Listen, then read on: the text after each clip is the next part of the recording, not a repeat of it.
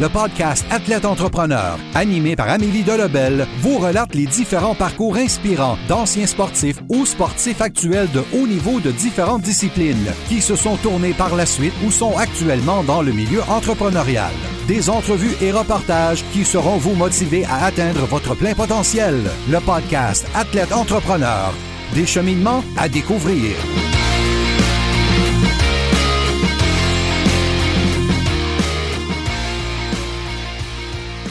Bonjour à tous, ici votre hôtesse Amélie Delebel et je suis très heureuse de vous accueillir sur mon podcast Athlète Entrepreneur pour cet épisode 117 sur l'adaptation selon Nicolas Riopel de l'agence sportive Propulsion. Athlète Entrepreneur est un podcast qui a pour but de motiver les athlètes ou anciens athlètes qui souhaitent se lancer en affaires. Avant de vous parler de mon invité du jour, je voulais vous inviter à rejoindre le seul groupe Facebook d'athlètes entrepreneurs de la francophonie. Pour ce faire, simplement aller au ameliedelabel.com baroblique groupe et répondre à trois petites questions. Au plaisir de vous accueillir. Pour cette émission, j'ai le bonheur de discuter à nouveau avec Nicolas Riopel, l'ancien gardien professionnel qui a fondé l'agence sportive Propulsion, qui avait été mon invité à l'épisode 6. Beaucoup de choses se sont déroulées depuis plus de deux ans, dont une pandémie qui a grandement impacté le milieu sportif, dont bien évidemment le hockey. Sans plus attendre, je vous laisse à cette entrevue. Bonne écoute! Alors, je suis actuellement avec mon invité du jour et c'est pour une deuxième fois sur Athlète Entrepreneur, Nick Riopel. Salut Nick, comment ça va? Salut Ami, ça va super, merci. Génial. Je suis vraiment contente de, discuter avec toi parce que tu as été un de mes premiers invités sur Athlète Entrepreneur. Donc, on t'avait reçu à l'épisode 6. On parle de ça en février 2019. Donc, euh, ça faisait quelque temps que tu opérais ton agence sportive Propulsion. Donc là, j'aimerais ça revenir un peu en arrière, justement, comment ça se déroulait pour toi de, si on, se donne un, laps de temps entre février 2019 et février 2020. Ben écoute, euh, c'est sûr que ça a très bien été. C'était la première année complète euh, que je commençais à agir en tant qu'agent joueur à temps plein euh, parce que j'ai pris ma retraite en l'été 2018. Donc, c'est sûr qu'avant ça, j'étais quand même actif parce que je représentais des joueurs qui évoluaient soit en Europe, dans la LHGMQ ou un peu au niveau professionnel dans les américaine East Coast. Mais je te dirais que d'être présent dans les arénas, euh, d'être euh, choyé aussi de pouvoir communiquer avec les parents, non seulement par téléphone, mais euh, face à face, de pouvoir voir les jeunes talents. Puis ça, c'est ce que j'ai aimé. J'ai aimé justement un peu apprendre aussi qui est la compétition. Euh, qui, est là, c'est quoi le, niveau, les standards des, euh, recruteurs, euh, être en mesure aussi de discuter avec les recruteurs de la Ligue nationale quand tu vas voir un match junior majeur, la procédure des, du repêchage et tout. Fait c'est honnêtement, j'ai beaucoup, beaucoup, beaucoup appris. puis c'est sûr que avec ce qui ce qui s'ensuit avec la pandémie, ça m'a grandement servi. Mais cette année-là, ça a vraiment bien été. Mon chiffre d'affaires euh, avec l'agence a vraiment explosé. On avait signé euh, pour la saison 2018, 2018, 2019, 2019, 2020, un total d'environ 1,5 million en valeur contractuelle. Fait que ça a vraiment bien été pour nous. on explosé le marché européen. On avait beaucoup de jeunes joueurs pour le repêchage du junior majeur. On avait des bons joueurs qui étaient éligibles au, repêchage national. Donc, ça a été euh, très mouvementé, très excitant, mais écoute, euh, ma première année, euh, vite comme ça, j'ai pu voir environ 115 matchs de tous les niveaux. Fait que j'ai traversé les arénas du Québec. Hein. Donc, c'est ça. Donc, tu as beaucoup appris, tu t'étais promené beaucoup. Là, c'est bon, c'est pas, de surprise. Pandémie qui est arrivée à la mi-mars 2020. Euh, là, on sait que le monde du sport a été quand même assez, euh, assez durement touché. Euh, bien évidemment, le hockey n'a pas fait exception. Surtout que tu disais que tu avais des joueurs en Europe, as des joueurs en Amérique du Nord. Donc, comment vous vous êtes adapté comme, comme agence pour au départ et par la suite depuis la, la dernière année pour justement vivre un peu avec tout ça? Oui, ben écoute, on a dû quand même s'ajuster assez rapidement parce que la priorité vers au mois de mars, avril, la priorité était vraiment de ramener, on voyait que la Ligue nationale faisait une pause, la Ligue américaine aussi, la East Coast a décidé de, de canceller en Europe aussi, euh, vu que ça, la pandémie a frappé plus fort là-bas en premier. Euh, il a fallu la priorité de rentrer les joueurs dans leur pays, peu importe le, pays qui, qui venait, à s'assurer que leur famille était en sécurité, mais on a eu beaucoup, beaucoup d'obstacles parce que avec les lignes euh, qui ont fermé les douanes à plusieurs euh, endroits. Ça, ça, a fait euh, les choses très compliquées. Comme un exemple banal, on avait un joueur et sa famille qui, le mercredi, la ligue est cancellée, puis l'État, le, pays dit que si tu sors de la Slovaquie, tu peux pas rentrer après ça le, le, vendredi soir à minuit. Puis lui, son vol était pris d'un autre pays. Fait qu'il a fallu qu'il se traverse le, comme le vendredi à 10 h, 10 heures parce que le chauffeur de taxi voulait pas après parce qu'il voulait pas avoir justement une, quarantaine. Il a fallu vider l'appartement à l'intérieur de 24 heures avec une femme, deux enfants. Euh, puis il a fallu qu'ils reviennent au plus rapidement. ils ont couché dans, quasiment dans, euh, dans, dans l'aéroport euh, pour, pour, faire un vol direct. Euh, j'ai eu un autre joueur que moi, il quittait de la France, mais il pouvait pas quitter de la France. Il fallait qu'il ait son vol était de l'Angleterre, mais pendant le temps qu'il avait réservé son vol, l'Angleterre avait des restrictions, il pouvait pas rentrer au Canada. Donc, il fallait faire États-Unis, ensuite Canada. Ça a été un casse-tête euh, de tous les combats. Mais moi, j'avais eu le son de cloche un peu d'un de mes joueurs, Gabriel Desjardins, qui avait signé un contrat à deux volets avec la, euh, dans la KHL. Euh, avec Kunlun euh, qui, est en Chine. Puis Gabriel avait été opéré justement à cause d'une blessure. Puis au mois de janvier, il me dit Nick, je peux pas faire mes traitements à l'hôpital parce qu'ils mettent les, les, les, hôpitaux en quarantaine pour un virus qui s'appelle le COVID. On n'est pas sûr. Fait que là, au début, tu sais, nous, on, je me souviens, là, euh, ma femme puis ma grande fille voyageaient encore là, aux États-Unis au mois de mars, c'était très banal euh, le COVID, mais à partir de janvier là-bas, c'est vraiment gros. Donc, à partir de fin janvier, on, a, on s'est assuré de le faire euh, voler, lui et sa, et, et, sa femme, au pays le plus rapidement possible, de faire les traitements justement en Amérique du Nord. Mais moi, j'avais déjà eu le son de cloche, puis plus que ça, plus que les jours, les semaines passaient, plus qu'on voyait ça empiéter sur l'Europe, puis après ça, l'Europe en Amérique. Donc, euh, la priorité pendant, je te dirais, un bon trois semaines, ça a été de, de, faire sûr que les familles, les joueurs reviennent dans leur pays respectif euh, le, plus, euh, le plus rapidement possible. mais je t'avouerais qu'il y a eu des quelques complications pour les Américains avec le débat Trump qui se passait en même temps et tout. Fait que, on a eu, on a eu nos, nos défis. Ça a été une année assez chargée et haute en émotions, sans, sans aucun doute. Et concrètement, comment ça s'est déroulé pour la signature des contrats? Parce que là, justement, tu as des joueurs euh, ben, du Québec, d'Amérique du Nord qui, euh, euh, par exemple, qui vont jouer en Europe. Est-ce qu'il y a des choses qui ont changé par rapport à ça? Est-ce que ça a été plus compliqué d'avoir des visas? Est-ce qu'il y a certaines ligues peut-être qui refusaient des joueurs étrangers? Donc, comment, comment vous avez géré tout ça? Ça a été très compliqué. Je dis toujours, j'ai jamais vu ça de ma jeune carrière d'agent, mais quand je parle à plusieurs autres, euh, ils n'ont jamais vu ça eux non plus. C'est sûr que quand tu es une agence spécialisée en Amérique du Nord, ben, tu regardes un peu ce que la Ligue nationale, euh, la Ligue américaine et la East Coast font, mais nous, vu qu'on on est autant en Amérique qu'en Europe, il a fallu vraiment jongler avec les, certaines restrictions. Puis euh, au début, à cause de la crise économique et le fait que les salaires en Europe sont payés par des euh, sponsors, euh, des commanditaires, ben c'est sûr que le commanditaire qui est, habituellement euh, il a l'habitude de donner un 100 000 euros, ben c'est sûr que là, à moins que tu sois une épicerie, tu as été en crise économique. Si lui donne 75, ben c'est 25% Si tous les commanditaires font le même la même offre, ben, bien évidemment que le budget des, des équipes diminue. Euh, puis c'est sûr qu'il y a plusieurs, il y a des ligues qui ont décidé de fermer, comme l'Angleterre a décidé de fermer sa ligue. Bon, mais chaque équipe, sur les 10 équipes, il y a 14 joueurs étrangers. Donc, ça fait 140 joueurs qui se retrouvent sur le marché.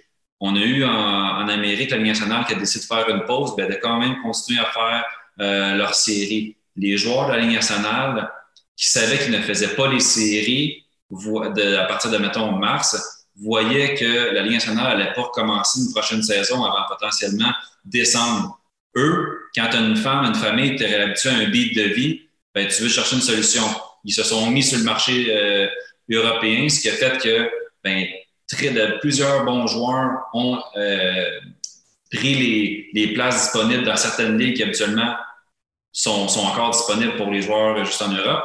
Fait que ça a fait descendre. Euh, le fait aussi que les propriétaires des équipes, quand il y en a qui étaient habitués de signer huit joueurs étrangers, huit Amériques du Nord, ben, ils ont décidé d'en signer peut-être juste quatre parce que le coût du visa est plus dispendieux pour un gars de l'Amérique du Nord qu'un gars avec un passeport européen. Euh, aussi, j'ai eu des gros problèmes avec un de mes joueurs qui était euh, basé en Floride aux États-Unis, qui avait signé un contrat en Suède. Ben, parce que c'était un peu le combat avec euh, les, les, États-Unis, puis ils ne voulaient pas laisser rentrer d'autres pays. Ben, c'était le jeu, il se relançait la balle. Ça veut dire que la Suède a dit, ben, malheureusement, ce joueur-là ne peut pas être approuvé parce qu'on ne peut pas le faire venir des États-Unis. Donc, il a fallu que je lui trouve un vol au Canada, puis après ça, au Canada, puisse aller. Fait que c'était encore là euh, d'une grande complexité. Puis l'autre chose, c'est que la Ligue nationale a euh, renégocié une nouvelle euh, entente collective, ce qui a fait en, et a mis une clause comme quoi que les joueurs ayant un contrat Ligue nationale et Ligue américaine, soit un ou deux volets, pouvaient prêter, on appelle un loan en anglais, pouvaient prêter leurs joueurs dans un club en Europe. Donc, mettons, moi, je suis finlandais, j'ai un contrat avec le Canadien de Montréal, mais en sachant très bien que je commencerai pas la saison au mois de décembre, ben, je vais rester dans mon pays d'origine, puis je vais jouer pour un des clubs en Finlande qui, eux, sauvent beaucoup de frais euh, au niveau du transport, beaucoup de frais au niveau du visa, parce qu'ils n'ont pas besoin de visa. Et dans la majorité des cas, les joueurs acceptaient de jouer pour pratiquement rien ou des pinotes. Puis bien souvent, c'était l'équipe nationale qui payait euh, les frais de déplacement, qui payait l'équipement, qui payait euh, les frais de maison. Donc, l'équipe, ce qu'il devait faire, c'est payer peut-être un petit 800 euh, à 1000 euros par mois afin que le joueur puisse juste survivre. Puis c'était comme du temps de glace un peu donné. Mais ça, de ces prêts-là, il y en a eu 160 joueurs. Donc ça, c'est 160 places qui sont pris autant en Amérique du Nord, autant en Europe. Ce qui fait que le marché était complètement euh, fou.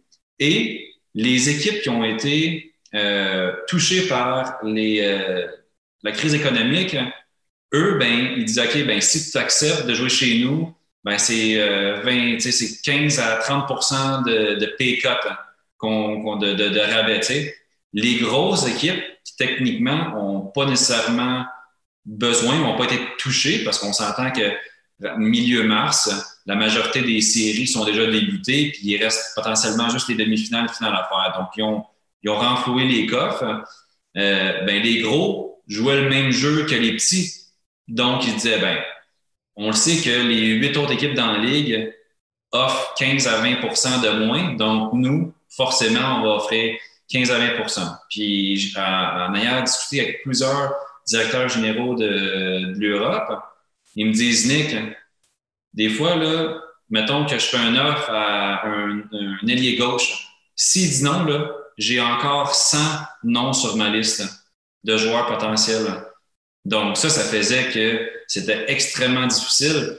Puis, c'était un peu comme le marché euh, immobilier présentement tu trouves une maison, attends pas deux semaines et demie avant de, de, penser à ce que tu vas faire parce qu'elle sera plus là, puis les, les enchères vont juste monter. Donc, le conseil que je dis à mes joueurs, c'est si je suis en mesure de trouver une opportunité où ce que toi, ta famille va être bien, je sais que tu vas recevoir ton argent euh, à temps, euh, mais écoute, que peu importe la ligue que tu penses espérer, euh, prends-les parce que sinon, l'offre, puis bien souvent, les équipes disaient cette offre est valide pendant les 24 prochaines heures. Sinon, des fois, ils retiraient ou disaient Gab, tu ne vas pas répondre pendant 24 heures.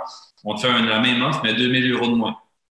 Fait que, tu sais, c'était vraiment euh, jeu de coude, mais en bout de ligne, moi, on était vraiment contents chez nous parce que, euh, tu sais, on a signé 23, 23 de nos 25 joueurs qu'on a réussi à signer pendant la pandémie ont fait égal ou plus de ce qu'ils ont fait l'année précédente.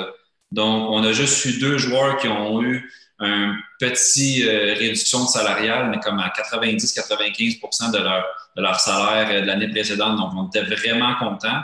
Mais l'envers de la médaille, c'est que malheureusement, il y en a comme quatre de nos joueurs qui ont décidé, à cause de la pandémie, à cause des. ils savaient que le marché allait être très difficile, qui ont juste décidé d'aller sur le marché du travail, euh, puis de passer la page, puis de, passer à autre chose. Donc, quand même, malgré tout, ça, vous avez été capable de, ben, d'offrir de, la place à, vos joueurs. Euh, est-ce qu'on le sait ou est-ce que tu as une idée de l'impact que cette crise-là va avoir pour, mettons, différentes ligues en, Europe? Parce que là, ici, bon, la Ligue nationale, on n'est pas trop inquiète pour elle, mais en Europe, c'est ça, il y a plusieurs divisions, il y a plusieurs pays. Est-ce que tu as vu des choses, justement, des, ligues ou des équipes qui ont peut-être fait faillite ou qui ont décidé de, aussi de, passer à autre chose? Ou euh, actuellement, c'est c'est quand même assez optimiste qu'est-ce qui se passe en, Europe pour les, pour les prochaines années? Je te dirais qu'il y a un côté optimiste parce que les euh, équipes, au mois d'avril, habituellement, c'est là, le euh, avril, mai, juin, je dirais, j'ai toujours dit que c'est 80% des signatures se font là.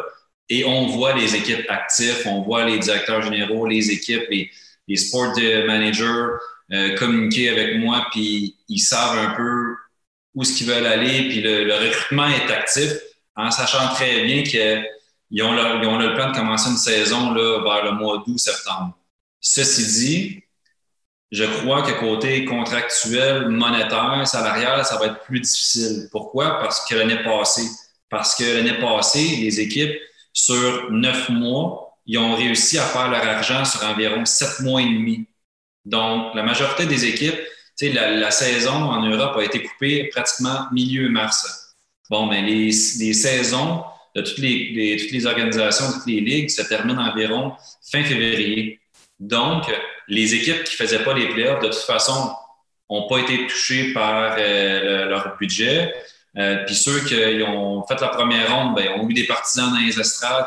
C'est vraiment juste les quatre équipes qui devaient faire une demi-finale finale qui ont peut-être été un petit peu impactées bien souvent, ces équipes-là, c'est ceux qui ont le plus de masse salariale, c'est ceux qui ont le plus euh, de, commanditaires, donc je m'en fais pas vraiment. Cette année, 90% des ligues en Europe ont joué à huis clos. La seule ligue qui n'a pas joué à huis clos, c'est la KHL. C'est la seule ligue. En Tchèque, ça a joué à huis clos. En Suède, en Autriche, en France, au Danemark, en Norvège. Norvège ont terminé leur saison 1er euh, janvier, puis ils ont, juste joué 14 matchs. Donc, c'est là que je vois le défi parce que le joueur qui en valait peut-être 30, 40 000 euros va se faire offrir cette saison peut-être 25. Donc, ça va être plus euh, là la difficulté. Et l'autre défi que je vois, c'est qu'en Amérique, avec le retard du commencement de la Ligue américaine, qui était prévu techniquement sensiblement la même date que la Ligue nationale, ben là, c'est pas au mois de décembre, ça a été au mois quasiment de février. Et euh, la PHPA, la Ligue, ont mis une entente de 48% de prorata. Donc, le joueur qui avait signé potentiellement un contrat de 100 000, ben, se retrouve à faire 48 000. Et si, mettons, tu, vis, euh, tu joues pour une des équipes en Californie, ben 48 000, peut-être que tu ressors de là avec euh, 30, 30 000. Bon, mais euh, quand tu payes un, loyer, je vais dire, de 3 000 par mois sur 5 euh, mois, 15 000, il te reste 15 000 dans tes poches. Ensuite de ça, il faut que tu nourrisses toi, ta femme, ta famille. Il te reste peut-être 5 000 là, euh, pour avoir joué une saison. Ça, c'est ceux qui font 100 000, Amélie, pas ceux qui font 75. Il y, avait un, il y avait un plancher de 30 000. Tu ne peux pas aller plus bas que ça. Donc, ça reste que c'est c'est pas beaucoup. Est-ce que les joueurs qui ont joué en Ligue américaine cette année vont prendre un peu le gamble de dire je vais refaire un bon montant d'argent en espérant que la Ligue américaine puisse commencer à la normale au mois d'octobre ou je vais signer au mois de juin, euh, mettons avril, mai, juin, un contrat en Europe où ce que je sais que peu importe, ça va jouer pendant neuf mois puis je vais avoir mon, euh, mon salaire euh, peu importe. Donc, c'est là l'enjeu aussi que, à quoi je m'attends. C'est quand même vraiment intéressant, mais merci beaucoup pour toutes ces informations-là. On voit que c'est ça, ça a été quand même une, ben, une grosse période d'adaptation pour beaucoup, dont justement, ben, les, agences, là, essayer de s'adapter à tout ça, les changements, savoir qu'est-ce qui est mieux. Puis c'est sûr que des fois, ça peut être un peu, comme tu disais, stressant pour les joueurs de se dire, bon, mais OK, tu n'as même pas 24 heures pour prendre une décision qui impacte quand même la famille, pour ça, de déménager et autres. Euh, merci beaucoup pour euh, tous ces, ces éclaircissements. Euh, lors de notre entrevue il y a deux ans, tu disais que parmi tes objectifs, bon, mais tu avais de faire un million de contrats en salaire, un objectif là qu'on le sait qui a, été atteint. Euh, euh, signer un joueur un contrat de la Ligue nationale et voir un de tes joueurs être repêché dans la Ligue nationale. Est-ce que ces objectifs-là ont tous été remplis? Est-ce qu'il y en a encore que. Il y en a, je dirais qu'il y en a encore euh, qui restent à remplir.